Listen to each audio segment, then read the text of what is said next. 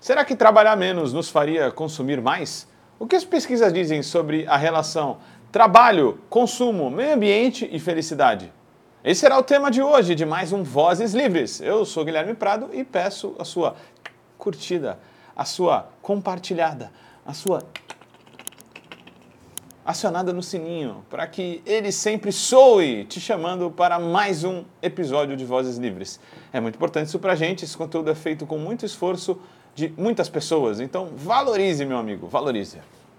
Pois é, mas vamos ao tema de hoje. Quais seriam os impactos, especialmente ambientais, da diminuição da jornada de trabalho, né, ou do nível de intensidade de trabalho da sociedade? A gente sabe que o projeto do decrescimento socialista, que é um tema que a gente vai abordar aqui, está devendo, na verdade, há um tempo, ele se baseia em produzir menos e consumir o necessário. Isso vai impactar em menos indústrias desnecessárias e menos trabalho com coisas inúteis. Uma forma disso acontecer seria com uma política de garantia de trabalho.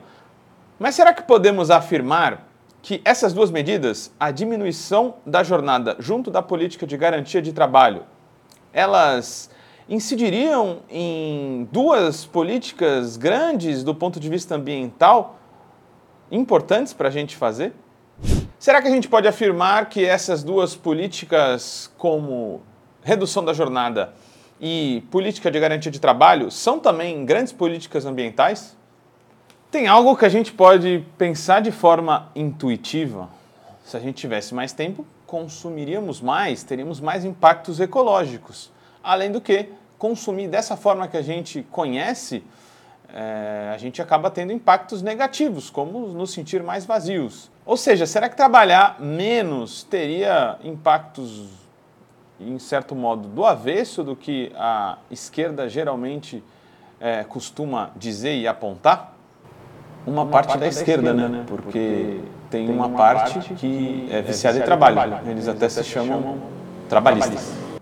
Bem, na verdade, parece que reduzir a jornada e ter mais tempo livre é uma belíssima ideia do ponto de vista, inclusive, ecológico.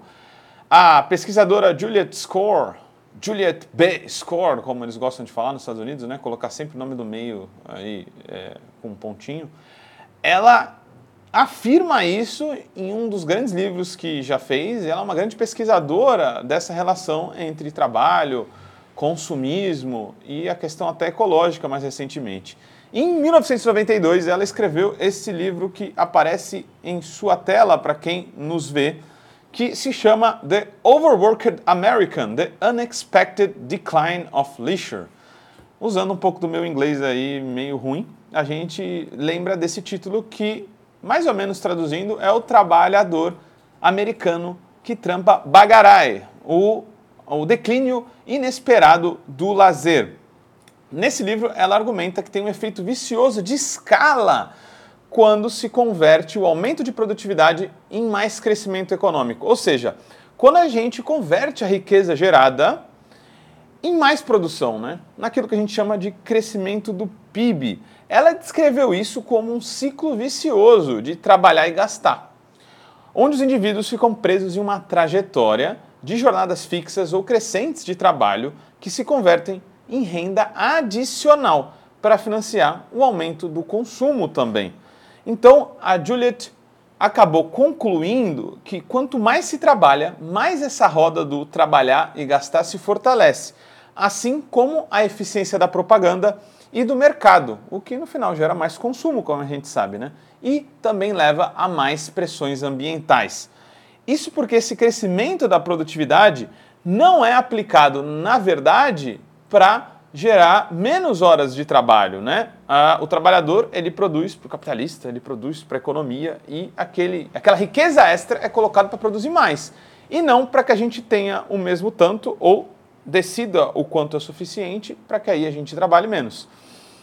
Então a gente não vai focar em dividir o trabalho, em gerar trabalho para mais pessoas. Isso vai acabar se tornando produção degradante para o meio ambiente e também para o consumo competitivo, aquele tipo de consumo que a gente é, acaba, a qual a gente acaba sendo imposto para se sentir melhor que os outros, né? Com bens posicionais, coisa que a gente já falou aqui, mas também merece uma discussão maior. Então, peraí, quer dizer que trabalhar menos pode reduzir as pressões no meio ambiente? Sim, sim, sim, sim, sim. Pelo menos é o que argumenta um estudo chamado Trabalhar Menos pode reduzir as pressões no meio ambiente. É, é, o nome já, é, obviamente, já traz a discussão. E esse é um estudo de Kyle W. Knight, Eugene a Rosa e a Juliet Score também. E ele diz que sim, o estudo mostra, que vocês estão vendo na tela, o estudo mostra que trabalhar mais está totalmente associado com consumir mais. Pois, quando a gente trabalha mais, a gente passa a ter tão pouco tempo para fazer o que a gente gosta que a gente tende a preferir gastar esse pequeno tempo livre com atividades que injetam muita dopamina no nosso cérebro também, né? E quais são as atividades que injetam muita dopamina no nosso cérebro que nos deixam viciados? Comprar, comprar, comprar. Compre, compre, compre agora aí. Comer em fast foods também, porque a gente não tem tempo para fazer a nossa própria comida e cuidar de nós mesmos. Então, vamos também comprar mais fast foods que nos viciam, porque também são uma injeção de dopamina no cérebro. Ou a gente também acaba tendo menos condições de se planejar e acaba gastando muito nesses pequenos tempos de lazer que a gente tem. Acaba fazendo, por exemplo, viagens internacionais, pegando muitos aviões, porque a gente não pode, por exemplo, desfrutar o caminho, né? De pegar um trem, de pegar um busão e olhar a paisagem, porque a gente tem que voltar logo para o trabalho. Além disso, tem outro estudo que vai na mesma direção. Ele é chamado Francis 35 Work Week, é, sobre a reforma na jornada de trabalho na França, os, as 35 horas de trabalho na França, ataque nos negócios, uma reforma de ganha-ganha ou uma traição com os trabalhadores é, mais pobres, por exemplo. É, então, nesse estudo é abordada a sensação e os resultados da redução de trabalho na França, que tem uma das menores jornadas do mundo. 35 horas. Que delícia, não? É isso aí, o trabalhador francês deu 35 horas de trabalho e ele sai a francesa. Foi boa essa? o pesquisador desse estudo, Anders Hayden, diz em sua conclusão, vou até deixar para a nossa voz da consciência. Apesar das limitações da reforma, que decorrem em grande parte de ter que se conformar com as restrições do capitalismo global de hoje, a maioria dos trabalhadores de 35 horas experimentaram melhorias na qualidade de vida. Em particular, uma semana de trabalho mais curta tem sido uma ferramenta valiosa para os pais que trabalham, especialmente mulheres com filhos pequenos, para ajudar a conciliar as demandas do trabalho e da família sem confinar as mulheres a opções de mercado de trabalho de segunda classe. Além disso, cerca de 350 mil novos empregos foram criados, não suficiente para acabar com os problemas crônicos de desemprego da França, nem tantos quanto se esperava, mas ainda uma melhoria significativa para trabalhadores anteriormente desempregados e suas famílias. Agora eu vou trazer um estudo bombástico. Mano, é muito bombástico, cara. Vocês não vão acreditar, sério. É, é bombástico, é assim. Vocês, vocês aí que estão escutando, vendo, não vão acreditar. É muito ah, bombástico. Eu não vou falar nada, na verdade. Eu vou falar o nome e a hipótese do estudo e a voz da consciência vai dar a conclusão dele. O estudo é de David Hosnick e Mark Weisbrot e se chama Are Shorter Work Hours Good for the Environment? Em uma tradução fajuta minha, seriam hum, é, jornadas menores de trabalho boas para o meio ambiente? Uma comparação entre os Estados Unidos e a, o consumo europeu de energia. É, nele, a hipótese seria qual? O que aconteceria se os Estados Unidos reduzissem sua jornada de trabalho para níveis da Europa Ocidental? Os resultados seriam três. 1. Um, trabalhadores empregados teriam sete semanas livres adicionais no ano. 2. Os Estados Unidos consumiriam 20% menos energia. 3.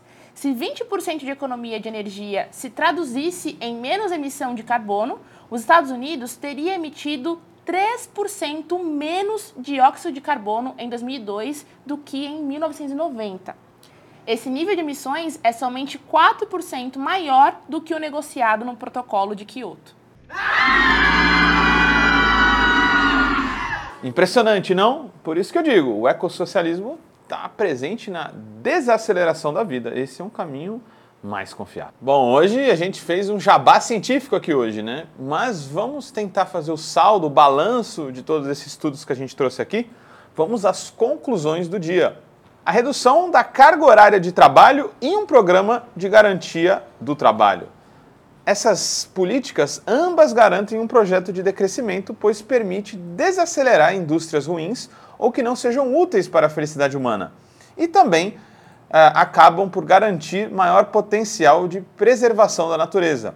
Ao decrescer, entre aspas, essas indústrias, podemos garantir trabalho para as pessoas em atividades de fato coletivamente essenciais, sem padecer sob o desemprego estrutural Nesse sentido, a renda básica também seria essencial. Conclusão 2. A escassez artificial do tempo. É bom lembrar que o capitalismo não gera progresso, mas escassez. Ele faz bens comuns se tornarem riqueza privada. Pensem no PIB. Isso também acontece com o tempo. O capitalismo nos impõe uma escassez artificial de tempo. Essa realidade faz com que a gente não tenha tempo para cuidar de nós mesmos. Isso é ótimo para o PIB. Não podemos cuidar da casa e pagamos alguém para fazê-lo. Não podemos cozinhar para a nossa família e geralmente compramos fast food ou comida ultraprocessada, fácil de ser preparada. Temos que pagar pessoas, inclusive, para brincar com os nossos filhos. Tudo isso ativa o PIB. Pensa bem, se você coletivamente se organizar na sua ecovila para lavar roupa das pessoas, isso não gera transação monetária, não entra no PIB. Mas se você pagar alguém para lavar sua roupa, isso sim gera riqueza econômica. Que loucura! Enquanto isso, a gente fica estressado, compramos pílulas para dormir, pílulas para acordar, usamos mais álcool, fazemos dietas nada saudáveis, gastamos mais nos escassos dias livres que temos e entramos em crise com todas as nossas relações, de amizade ou amorosas. Enquanto isso, a economia supostamente cresce. E agora, parte 3 da nossa conclusão: outros benefícios do tempo livre. Além de tudo isso que a gente mostrou aí, as pesquisas também apontaram que mais tempo livre traz mais igualdade de gênero e redistribuição das tarefas domésticas. Quando as pessoas estão menos pressionadas pelo trabalho, e a gente não pode pensar só no modelo estadunidense que as pessoas têm um emprego. No Brasil, as pessoas têm dois, três empregos. Também vale para a gente essa reflexão. Quando as pessoas têm mais tempo livre, elas tendem a redistribuir mais o trabalho doméstico e as mulheres tendem a não ter duas ou três jornadas, como acontece hoje. É por isso que a gente já vê as ecofeministas como defensoras e devem mesmo ser defensoras desse projeto de desaceleração que a gente está falando aqui. Outra coisa muito interessante os estudos também mostram que quando a gente tem mais tempo livre, ao oposto do que as críticas conservadoras de direita nos dizem, quando a gente tem esse tempo maior para fazer o que a gente gosta, na verdade a gente se concentra em mais atividades de menor intensidade de consumo energético e recursos. A gente pede menos comida, porque a gente faz a nossa própria comida. A gente tem menos compras impulsivas quando a gente está amargurado só para injetar dopamina. A gente nem sabe que faz isso, mas se sente bem porque a gente é levado a fazer essas compras compulsivas mesmo. A gente vai gastar menos com terapia, vai se deslocar, por exemplo, mais a pé ou de bicicleta. E a gente vai investir muito menos em viagens ultra rápidas de avião e coisas do tipo. E além disso, a gente vai cuidar mais do nosso corpo.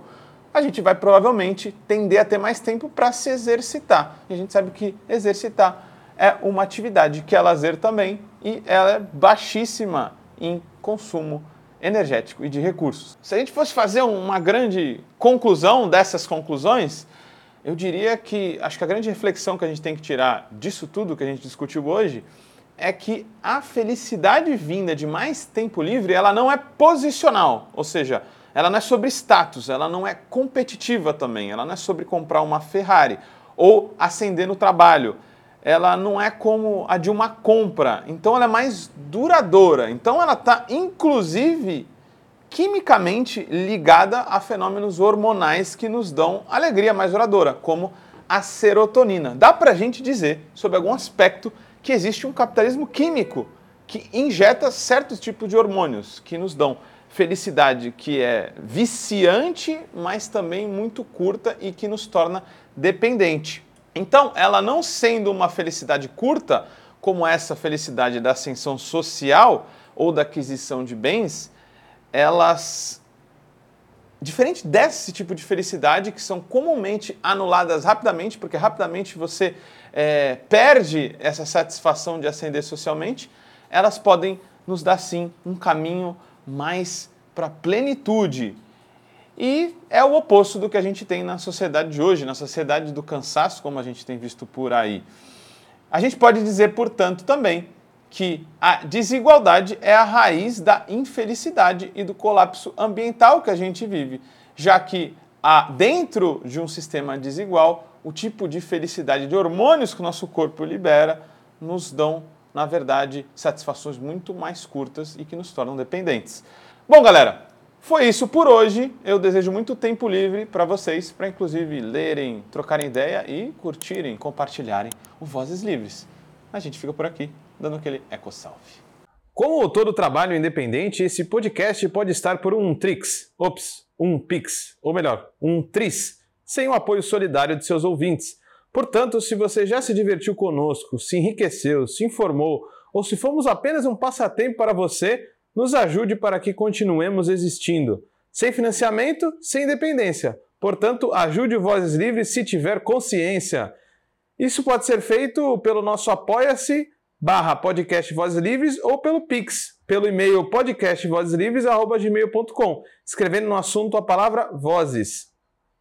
Nos acompanhe nas redes sociais, arroba Livrescop e arroba Livres Produtos do Bem. O Vozes Livres é um podcast realizado pela Rede Livres e financiado pelo Sindicato dos Químicos Unificados de Campinas e Região e pela Federação dos Trabalhadores do Ramo Químico do Estado de São Paulo produzido coletivamente por Guilherme Prado, Vitória Felipe e pelo coletivo Orvalho Filmes, composto por Eduardo Ferreira, Gaspar Lourenço e Guilherme Bonfim.